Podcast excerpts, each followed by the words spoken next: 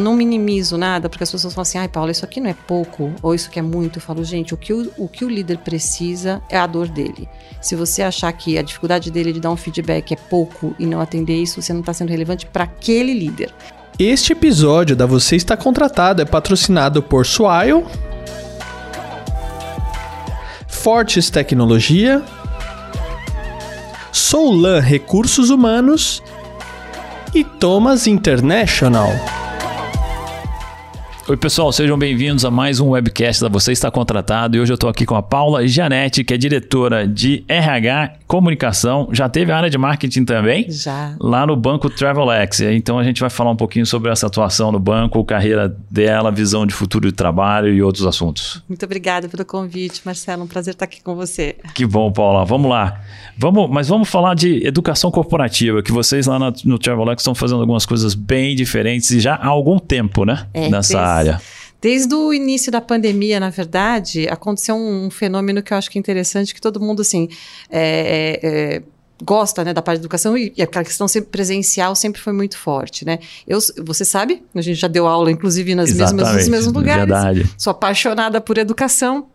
E quando aconteceu a pandemia, né, que é um, um desafio sempre para a gente do que, que vai fazer, a área de educação especificamente, né, o primeiro pensamento é não pode estar reunido para tudo.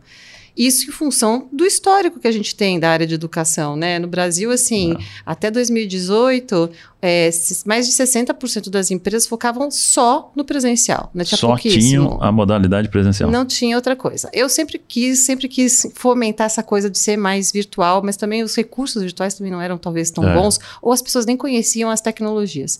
E aí eu, eu chamei, eu tenho uma gerente de, de treinamento e desenvolvimento super boa. Eu falei assim, vamos pensar um jeito diferente de fazer. A gente tinha uma sala de treinamento, né, para trazer as pessoas. Eu falei, a gente não pode deixar de treinar e vai ter que arranjar um jeito de fazer diferente. E aí a gente começou a descobrir é, vários recursos e o, como é que coisas que já existiam desde muito tempo, quando você fala já de educação à distância, até fora do Brasil, que era usado para você fazer essas aulas de um jeito muito mais interativo, né? Porque as pessoas acham que é só gravação de, de vídeo, que é só PowerPoint animado. Isso aí absolutamente não tem nada a ver com uma educação né, remota de qualidade. E aí a gente transformou a nossa sala de treinamento no estúdio. Que bacana.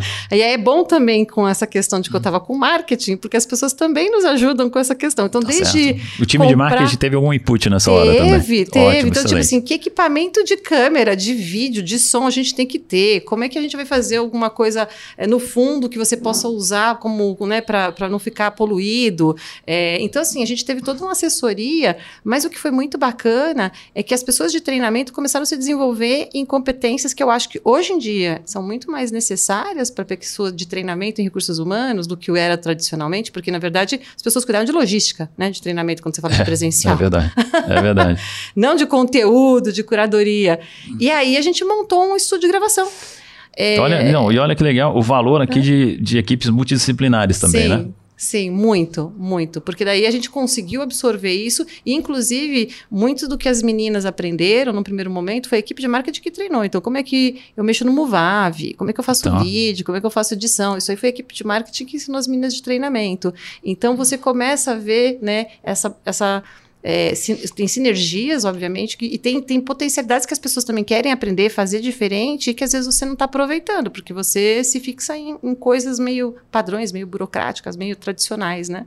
E Quais foram os pr- primeiros conteúdos que vocês tentaram colocar nesse novo meio? Os primeiros conteúdos foram conteúdos técnicos, Tá. né? Porque eu também tinha um paradigma. Eu falava Esco- assim, Uhum. É o que eu ia perguntar. Por que, que você escolheu esse É, porque eu conteúdo? falei assim, eu fiquei pensando, eu falei assim, é comportamental, eu mesma, né, aquilo que a gente tem de barreiras, de crenças, eu falei, acho que o comportamental não vai funcionar, vamos pelos técnicos.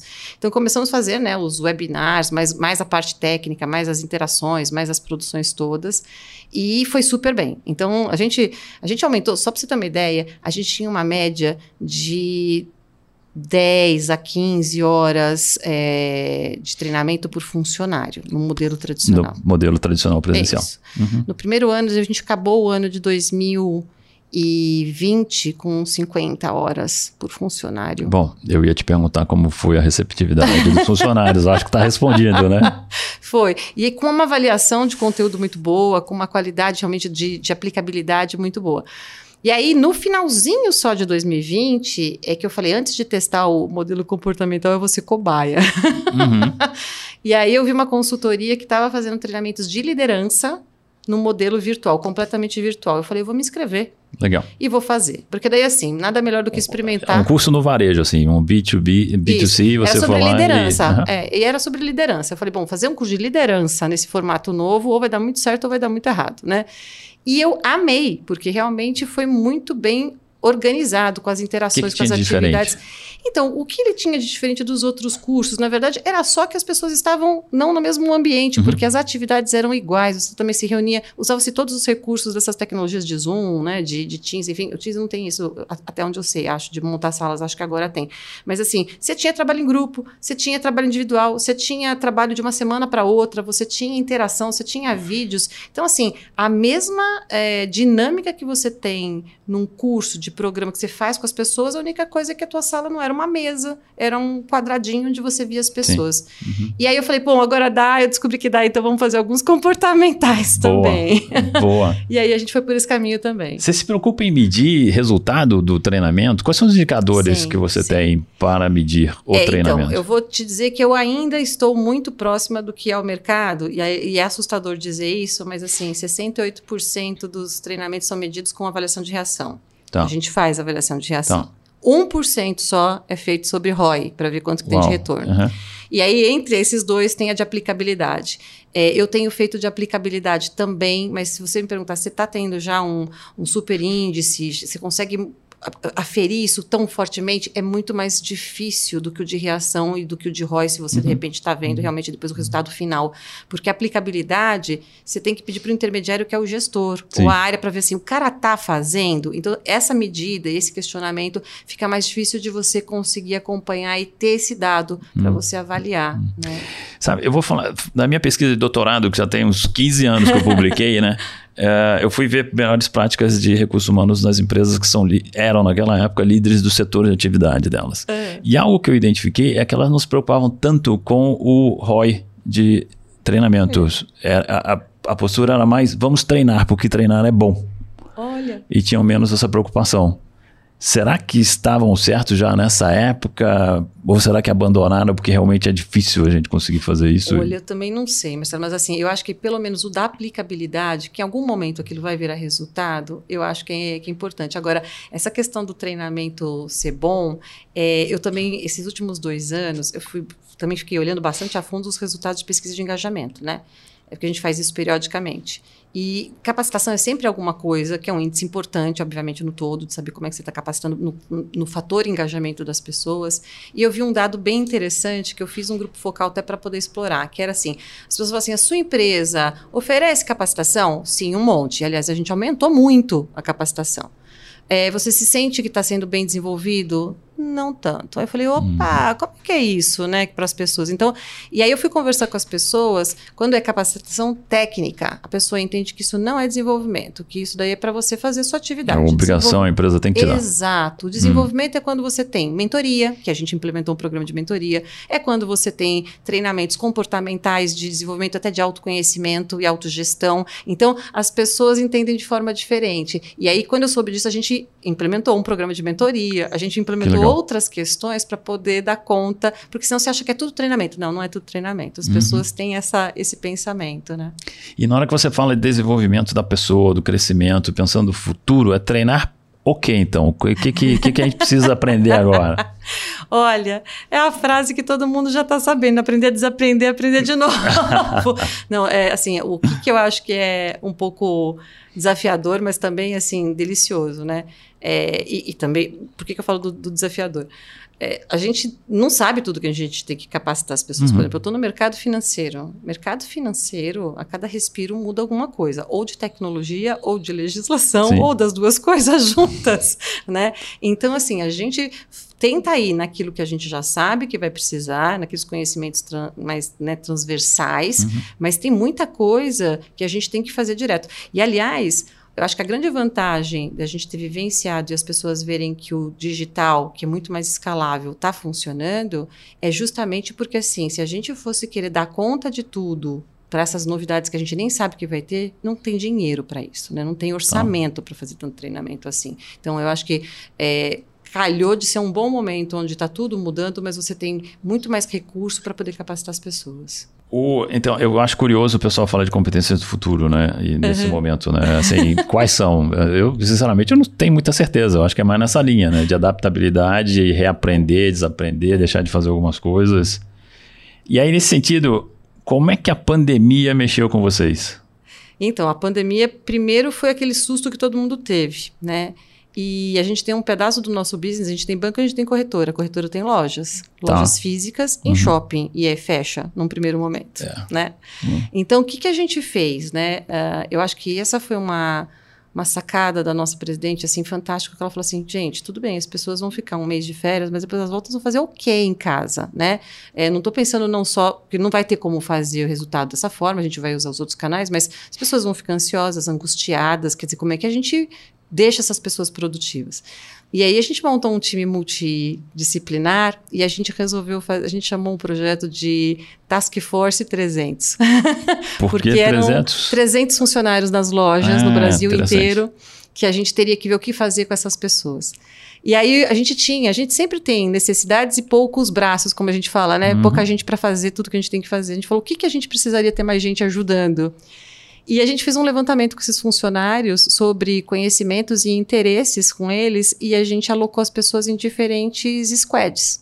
Então tinha, a gente tinha os squads mais simples, que era botar as pessoas para fazer ligação para cliente, fazer um, uma prospecção ativa, mas a gente descobriu, por exemplo, pessoas que eram ótimas, que eram formadas, por exemplo, em design gráfico. Uhum. Aí a gente ganhou mais quatro pessoas para ajudar a área de marketing para poder produzir materiais de comunicação. Um Foi talento excelente. que estava escondido pois lá é. dentro da organização. Descobrimos meninas é. que tinham pedagogia como formação, vieram para a área de treinamento para ajudar no treinamento. Então a gente descobriu, eh, as pessoas são muito mais do que o, o job description subscription, né? E a gente ingessa Sim. isso nessas caixinhas. Então a gente teve um, um, assim, além dos ganhos mesmo, até porque a gente fez resultado financeiro com prospecção, os ganhos que a gente teve de nível de engajamento, de das pessoas é, mandando feedbacks dizendo assim, ah, que bom que vocês estão preocupados em a gente ser produtivo, que bom que vocês estão dando desafios e visibilidade. Porque eu tinha pessoas no Brasil que estão numa loja, no Nordeste, que eu nunca vi na vida. E de uhum. repente eu descubro que aquela pessoa é um talento e falo assim: nossa, se tiver uma possibilidade, você tem vontade de vir para São Paulo? Ou oh, trabalhar daí para São Paulo, é. porque hoje em dia, né, uhum. é possível. E isso antes era impensável, sim, né? Então sim. a gente teve muita gente que teve mobilidade interna em função dessa exposição. E sem sair da cidade de sem origem. Cidade. Excelente. É. Isso aqui, vocês então, vocês fecharam as lojas, mas não demitiram essas pessoas. Vocês buscaram uma maneira dessas pessoas continuarem isso. contribuindo com o negócio. Reduzimos às vezes algum pouquinho de jornada, né? Porque obviamente você também tem que fazer um ajuste, mas o nosso foco foi como é que a gente preserva as pessoas e como é que a gente utiliza precisa desse, desse capital humano aí para fazer alguma outra coisa, né, que funcione aqui dentro. Gente não é custo. Não, gente não é custo, justo, gente é investimento. gente é capital. Não, sensacional. E deu uma visibilidade para um monte de pessoas que estavam aí espalhadas é. com talentos ocultos e que agora estão sendo mais bem utilizados e as pessoas mais felizes. Com certeza. E com certeza produzindo mais para o Travelx. Muito bacana. É... Você teve a área de marketing durante um tempo, uhum. né? Você mencionou aí a influência que eles tiveram, te ajudaram no trabalho com treinamento também. Como é que, como é, que é isso? Você não começou com essa posição híbrida não, dessa maneira, não, né? Não, comecei com... Híbrida, para falar uma palavra do momento também, né? Na verdade, assim, e ela já era híbrida com outras coisas, né? Porque às, às, vezes a gente acumula na área de recursos humanos, eu brinco que a gente, assim, tudo que sobra também vira recursos humanos, né? Eu também tinha facilities, também tinha outras estruturas tá embaixo. certo. Tinha até ouvidoria, né? Uhum. É, e a área de marketing durante esse período foi muito porque assim a comunicação é uma coisa que não existe mais aquele negócio. o que é comunicação externa e interna? Você falou uma coisa, algum funcionário pegou e colocou aquilo no, na tua rede social? É interno e externo, né? Não tem o que fazer. Instantâneo. é instantâneo. instantâneo. É. Não tem off mais, né? On e off, é tudo on. Então, a, o fato de colocar junto é ver como é que a gente fazia tanto as coisas de fora chegarem né, para os funcionários, para as pessoas terem visibilidade do que está acontecendo, de ter mais informação, porque é muito comum nas empresas, né, fazer, fazer um lançamento de um produto e o funcionário não saber que você lançou um produto. Uhum. Ou você mudar um sistema, oferecer um serviço e o funcionário, o funcionário não saber. descobrir pela mídia, né? Pois é, que é, é, péssimo. Então a gente falou, a ideia de fazer isso é tanto informar melhor internamente sobre o que está indo para fora, quanto fazer o inverso também, né? O de fora trazer para dentro. Então, com isso, a gente acha que ganhou muita, muita, muita sinergia. Tanto que a nossa newsletter hoje é uma newsletter que é de tudo junto. Ela sai com coisas de mercado, sai com clipping, sai com programas internos que estão acontecendo, comunicação interna, treinamentos que estão rolando. Então, ela, ela, ela consolida tudo o que está acontecendo e que pode se interessar aos funcionários. É, você tocou em dois pontos que são muito importantes de posicionamento da liderança num momento de crise. A pandemia, obviamente, foi um momento de crise é, prolongada. É, esses dois papéis são dar a informação correta no tempo certo, de forma regular, na profundidade que é necessária. Necessária para o quê? Para fazer o trabalho que é essencial. Né? Então, e, e, o trabalho essencial você falou da, das squads, onde vocês foram buscar pessoas para trabalhar com o cliente, né? E o, e o cliente reconheceu isso e o funcionário reconheceu isso. Então, no momento de crise, a gente precisa dar informação correta e o menos é mais, né? Focar as pessoas no trabalho que é essencial ser feito. Exatamente. Menos é mais é a questão de você realmente valorizar que as pessoas estão ali engajadas, porque as pessoas falam assim: ah, a pessoa não vai querer fazer uma coisa que não seja o que é quem disse que você já ofereceu? Você uhum. já perguntou para as pessoas? Então, assim, eu acho que cada vez mais eu vejo que o resultado final, a gente já sabe, né? É fruto de um engajamento. O engajamento só se dá se a pessoa entende que ela está contribuindo com tudo que ela pode, não só com aquilo que você pediu. Aliás, o que você pediu, às vezes, é a parte que ela menos gosta. Ela vai fazer também, né? Pois é. Mas também. aproveita o restante. Você falou há pouco comigo, a gente estava nos bastidores aqui se preparando para entrar no ar, né? Você falou de Humanocracia, o livro Isso. do Gary Hamel, que recomendou muito a leitura. Por Sim, quê? Porque eu acho que a gente está. Ele, ele fala de exatamente isso, né? O, o subtítulo do, do, livro eu nunca lembro muito certo, mas é como fazer organizações tão maravilhosas, né? tão boas quanto as pessoas que estão dentro da organização, né? Sim. A grande crítica do livro é isso. A gente tem burocracias, a gente tem job descriptions, a gente tem coisas muito é, processuais, muito amarradas.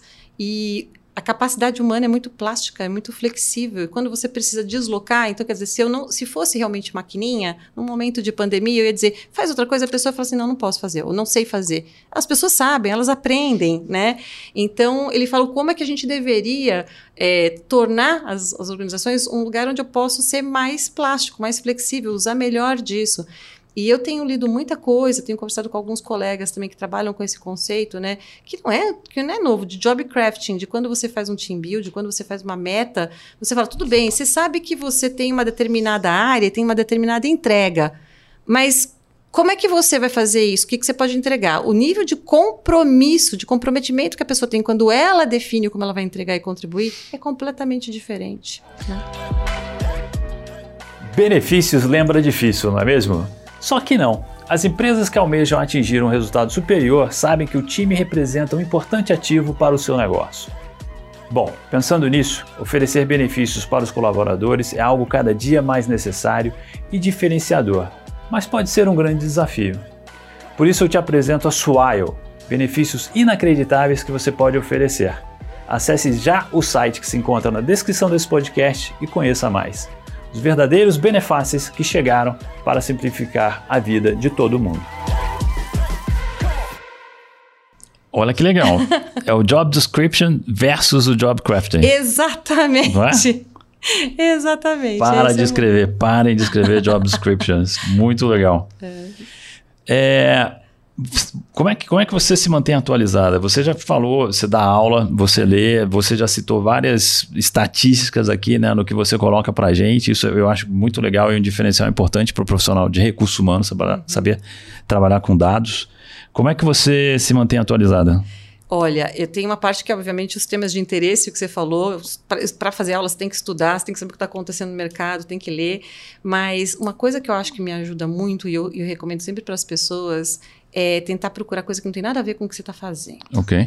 Então, por exemplo, durante a pandemia, teve do, eu, eu, me inscrevi num monte de webinar e de treinamentos que não tinham nada a ver com recursos humanos. Aí as pessoas falam assim, meu, mas não é perda de tempo? Eu falo, não, porque às vezes, se for perda de tempo, eu desligo, beleza, mas se não, eu pego alguma coisa. Uhum, uhum. Um deles foi sobre é, treinamento de microexpressões faciais, do Paul Ekman, lá do, do, tá. do grupo de um, de um professor da, da USP. E aí eu, eu sempre me interessei, né? Porque eu sou psicóloga comportamental. Sim, okay. Mas assim, me caiu uma ficha que eu falei assim, gente, a gente tá na pandemia, eu só vejo as pessoas por vídeo.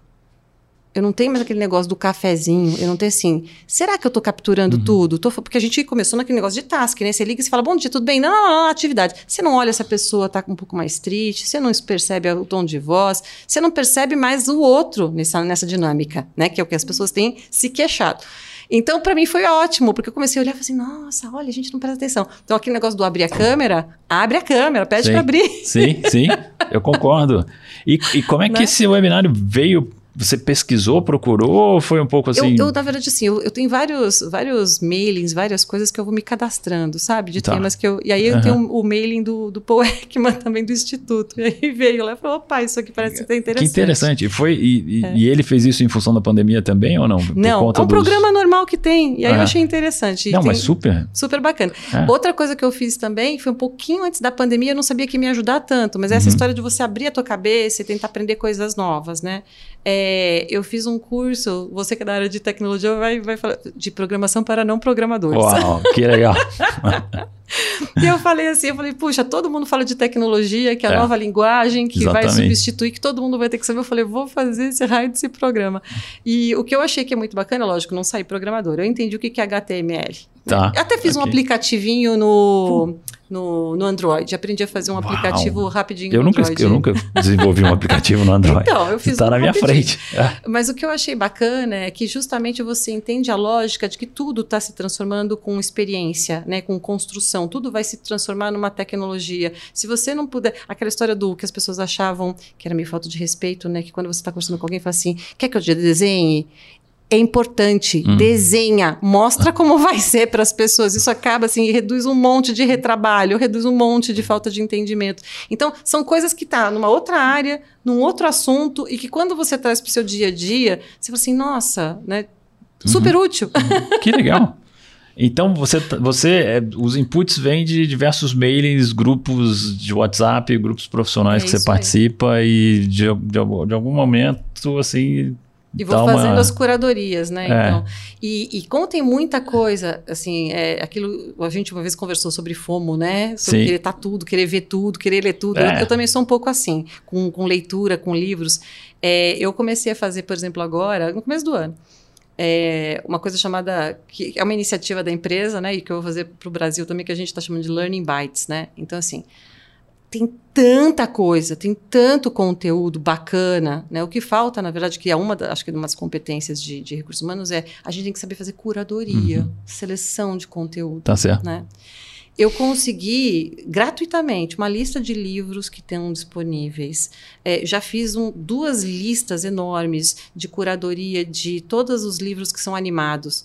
E tem vários fornecedores na internet que fazem, porque eles não são nem conteudistas de livro. Eles dão outro. Por exemplo, existe um- uma, uma empresa na internet que é uma empresa de idioma, que faz o livro em inglês para você aprender inglês através de audiolivro, coisa assim, e que faz os livros animados. Tá. O que, que- que, que é um livro animado? O livro animado é você pega um livro de um grande autor, aí você faz como se fosse uma tela em branco, um whiteboard, que alguém vai desenhando e Ah, contando ok. os principais conceitos daquele livro. E aí, Bacana. se você não quiser ler o livro, em oito minutos você sabe o que, que aquele autor fala sobre aquele Tá. conceito. Você tem o áudio e o desenho que você vai acompanhar. Exato, Legal. exato. É Desenhe que você. Desenhe, para É. você entender que se você é visual. É, tem um monte de coisa, de palestras, de webinar que foram sendo gravados e disponibilizados durante esses dois anos. Então, você juntar sobre isso e você poder falar assim: olha, esse mês a gente vai disponibilizar isso. E tem aqui o vídeo, tem a palestra, tem o livro, escolha o que você quiser. Vários né? formatos sobre o mesmo assunto. Você não precisa. E aí você fala do custo, né? Custo de disponibilizar esse tipo de coisa.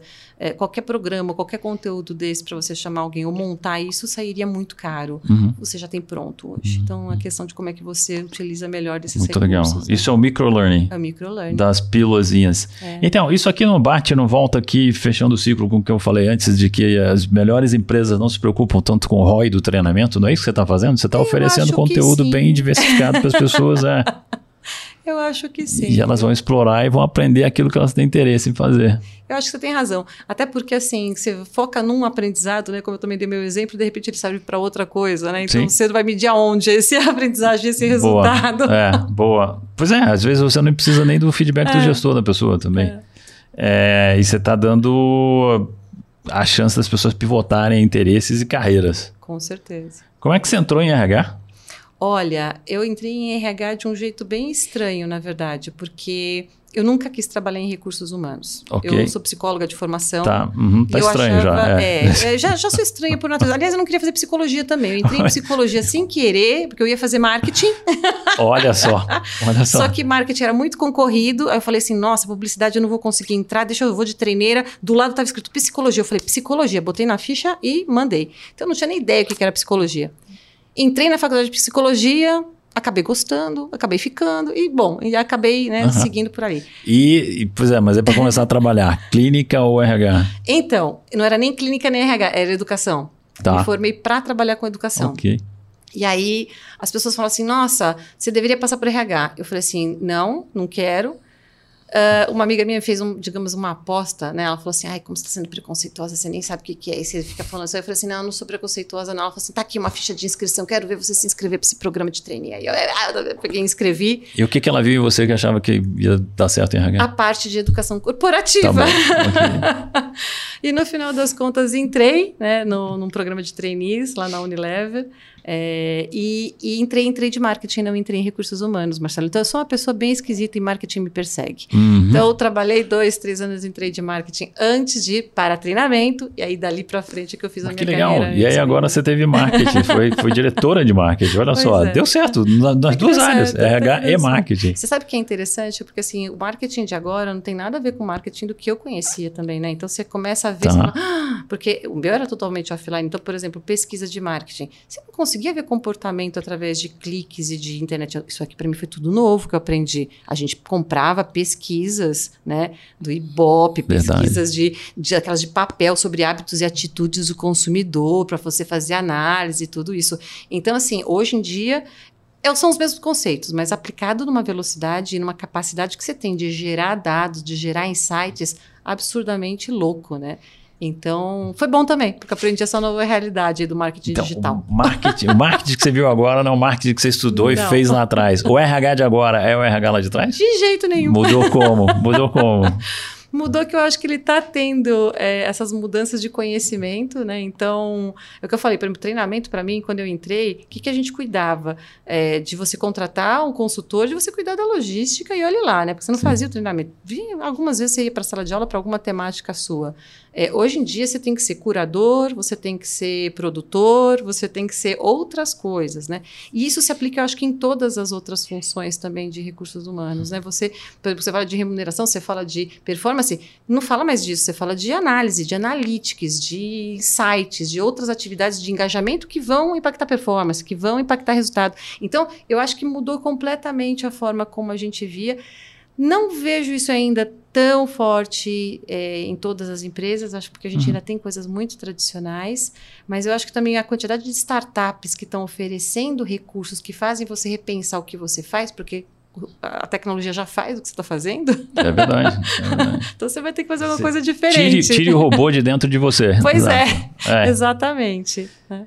Deixa eu fazer uma pergunta sobre a Unilever. Eu, não, eu, não, eu não trabalhei na Unilever, mas eu conheço muita gente que passou pela Unilever Uhum. e, e tem essa reputação de ser uma- um celeiro de talentos, né? De formar muito bem gente que, que passa por lá.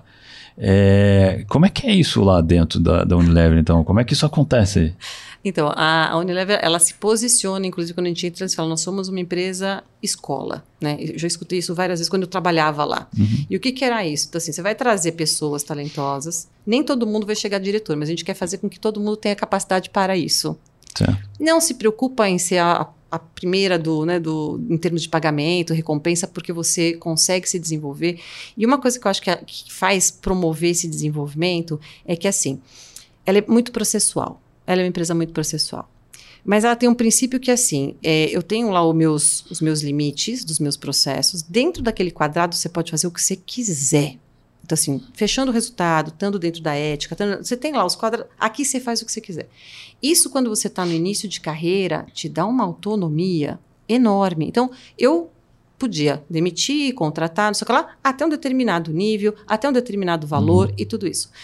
Quando você vê as empresas que são maiores que falam que tem muita autonomia, na verdade, você não tem esses, esses limites mínimos por, por níveis. Eu acho que isso é que funcionava na Unilever. você tem que ter muita experiência para não fazer besteira. Hum. Porque se você fizer, a besteira é muito grande. Então você cria o conhecimento fica só em você, não fica no processo. Então, ao mesmo tempo que é muito bom para desenvolver pessoas, tem um determinado momento que ou você tá lá como líder fazendo as coisas, ou você acaba saindo de lá, porque você vê que assim, aqui eu já não vou ter mais o que aprender. Eu já aprendi tudo que eu tenho, então eu posso replicar em outro lugar. Por quê? A empresa é a prova de gente. Não tem como errar. Por causa dos processos, Por causa dos processos. limites. Se Aham. você sair, não vai fazer diferença. Você vai mexer dentro daquele seu quadrado. É uma máquina, dali, né? é uma máquina. É uma máquina. Quando eu saí da Unilever e fui para o Banco Real, eu vi uma realidade completamente diferente. Não tinha processo quase nenhum. Uhum. Fiquei, fiquei até maluca quando cheguei lá montando alguns processos. Mas, em compensação, tinha o engajamento em último nível. Então, assim, não importa, eu vou aprender para fazer porque eu sei qual é o meu propósito aqui dentro. Né? E eu fazia porque eu estou comprada com a empresa. E eu aprendo e eu replico se tiver que replicar. Então, são modelos totalmente diferentes. Mas aí você, para você poder botar a pessoa num desafio maior, é sempre mais arriscado. Porque se a pessoa não aprendeu isso de alguma forma, não teve essa experiência, a- o risco da tomada de decisão é muito grande. É, na cadeira nova, talvez ela não consiga aprender, né? É. Porque não vai ter essa sacada de Isso. que é um espaço maior para ela atuar. É. É. O que, que moveu tuas decisões de carreira? Olha, eu, eu tinha muito claro que eu queria. é, eu- eu- assim, eu acho que desde cedo, e a Unilever nesse sentido provê muitas ferramentas, é, a gente, eu sabia o que, que eu gostava, o que, que eu não gostava, o que, que era boa. Uhum. Acho que isso é importante, você saber no que, que você é bom. Né? Era boa de gestão de projetos, sempre fui. Né? Sempre fui também boa de, de implementação. Né? E sempre fui curiosa, sempre gostei de coisas diferentes. Então, essas três coisas funcionavam bem. E aí eu vi que sempre todas as mudanças dentro da, da Unilever ou em outras empresas que eu passei acabavam sendo ciclos que eram quase como se fossem projetos. Eu falei, puxa, se isso aqui é a minha vantagem, eu quero ser consultor. Consultor trabalha para o projeto, né? Entendi. Entendi. Então, eu fiz um plano de carreira, na verdade, pensando em como é que eu me formo para ser consultor, porque não existe escola para consultor. Então, eu falei, vou ter que passar por diferentes segmentos de mercado, passei por bens de consumo, passei por banco, passei por capital intensivo, né, extração, que foi cimentos, passei por tecnologia na Lenovo, passei por... Falei, cumpri, né? Checklist que eu conheço diferentes realidades. É, fiz formações que ajudariam, então, diagnóstico cultural, gestão de projetos e tudo isso para poder me formar. E aí fui né, fazendo isso até o momento que eu falei, agora eu vou ser consultora. E, obviamente, fiz o meu plano de negócio, né? Onde eu vou conseguir cliente, porque isso daí as pessoas sempre esquecem também, né? Os meus colegas de recursos humanos, fui dar aula, porque Sim. é um público que consome Exato. conteúdo, né? Fiz, ah, fiz conselho também, a formação para ser conselheira, porque você sabe que os comitês de pessoas sempre precisam de pessoas que tenham né, projetos, tenham essa, essa visão de como é que ajuda a organizar as coisas. Então, eu fui fazendo isso para poder me organizar. Virei consultora. E falei que nunca mais voltava para empresas de novo, né? E aí a gente descobre, não, nunca fale nunca e nunca fale sempre, né? Aquelas coisas assim. Fui fazer um projeto na Travelex, acabei ficando. E acabou ficando. Tô Tá? lá quase quatro anos. Quatro anos já. Muito legal.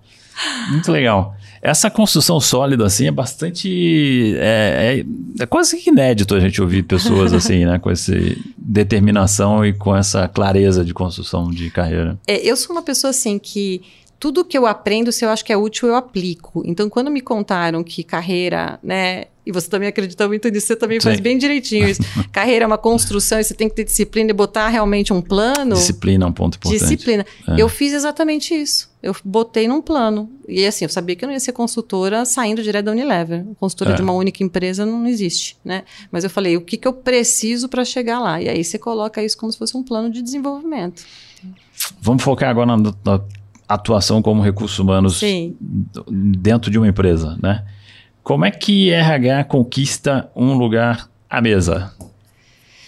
Sendo relevante, Uhum. né? Fazendo o apoio que precisa ser feito para o negócio. Então, é, e às vezes a entrada acontece dos jeitos mais engraçados possíveis, mas assim, eu, eu não minimizo nada, porque as pessoas falam assim, ai, Paula, isso aqui não é pouco, ou isso aqui é muito. Eu falo, gente, o que o, o que o líder precisa é a dor dele. Se você achar que a dificuldade dele de dar um feedback é pouco e não atender isso, você não está sendo relevante para aquele líder. Então, eu nunca deixei de ver assim, ah, esse cara não sabe fazer isso, ou esse cara precisa disso. Eu falo assim, ai, mas sou eu que tenho que ajudar? Não, eu vou e eu ajudo. Quando você ajuda, às vezes, em pequenas coisas, você é envolvido em grandes coisas também, porque a pessoa se sente confiante daquilo, né? Muito legal. Então, eu tive dois exemplos que foram tão interessantes. Uma, uma das posições de, de diretora que eu tinha acabado de assumir, como eu tinha sido business partner de uma área, e as áreas, obviamente, são conflitivas entre si, as pessoas falaram: você vai ter dificuldade de entrar em outras duas VPs aqui, nos outros pares, porque eles sabem que você tem mais afinidade com, com uma das com outro VP, né? Eu falei: como é que eu vou conquistar essas pessoas, né? Um dos desses, desses executivos, ele nem era brasileiro, ele era ele é português, um senhor, né? E uma pessoa assim bem difícil, bem uhum. difícil, né? Aquela pessoa que entrava assim na sala e falava com a pessoa, não dava bom dia para ninguém, sabe? Aquela coisa super direto, super. E eu, eu né, bom dia e tudo. E ele, se ele não interessava, ele absolutamente ignorava. Então eu falei assim: não, isso aqui vai ser bem difícil mesmo. Aí um dia eu cheguei, né, na nossa sala onde toda a diretoria estava junto, comecei a trazer uns chocolatinhos, né, umas bolachinhas. Estou falando sério. Aí ele chegou assim, ele falou assim: "O que é isto?" Aí eu falei: "Chocolates e biscoitos". Aí ele falou assim: "E quem trouxe?" Aí eu falei: fui eu. Aí ele falou assim: e por quê? Eu falei: porque eu gosto de vocês.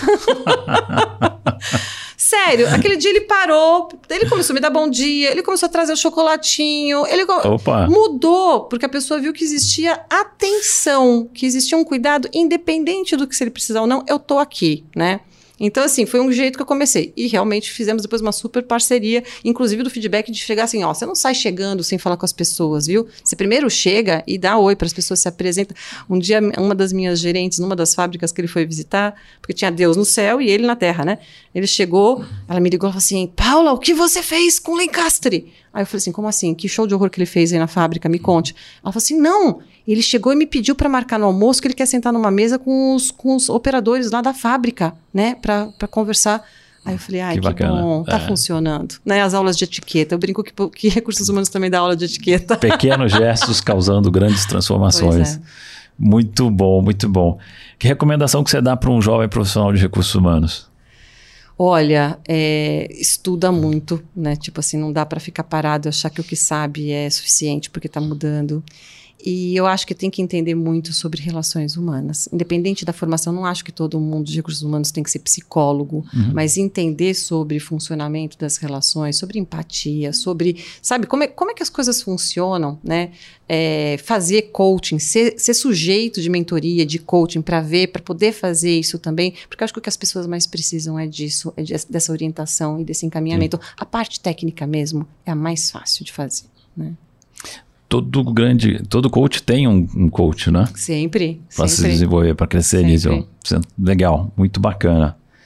É, vamos terminar aqui com uma mensagem final da Paula para o pessoal que está nos ouvindo. O que, que você quer deixar assim de. Ah, eu queria primeiro agradecer o convite, que é uma delícia Super sempre barato, conversar com você, né? Sempre temas gostosos. E deixar para todo mundo, assim, um, uma reflexão, né? De como é que a gente precisa, nesse momento, assim, também tão tecnológico e tão diferente de mudança, cuidar mesmo mais das, das pessoas. Então, quando a gente fala de profissionais de recursos humanos, o elemento humano, seja você de recursos humanos ou não de recursos humanos, né? Cuida cuida das pessoas e cuide de si mesmo, porque as pessoas também às vezes cuidam dos outros e esquecem de si. Muito bom, Paula. Super obrigado. Imagina. Valeu. Obrigada. E você também que está assistindo a gente, muito obrigado. A gente se vê num dos próximos episódios. Este episódio da Você Está Contratado é patrocinado por Swile,